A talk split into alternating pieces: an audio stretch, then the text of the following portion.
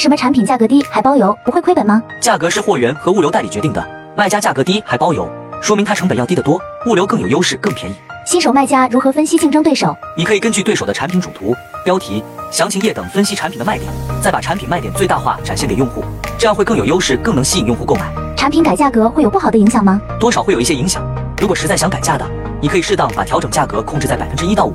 好了，还有不懂的直接留言，想要速卖通资料的，可以进我粉丝群或评论区回复六六六。